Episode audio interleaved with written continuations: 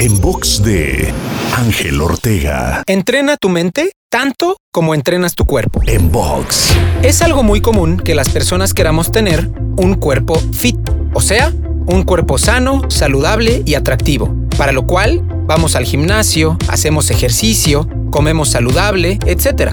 Pero pocas veces nos preocupamos por tener una mente fit y no llevamos a cabo acciones conscientes para que nuestra mente también sea sana, saludable y atractiva. Por lo que te recomiendo tomar en cuenta esto y empezar a hacer gimnasia mental, cuidar aquello que permites que entre a tu mente, leer libros que la nutran y entender que tu mente es igual de valiosa que tu cuerpo. Ocúpate en ella. Te invito a seguirme en Spotify, iTunes, Deezer, Google Podcast y más. Me encuentras como Ángel Te Inspira.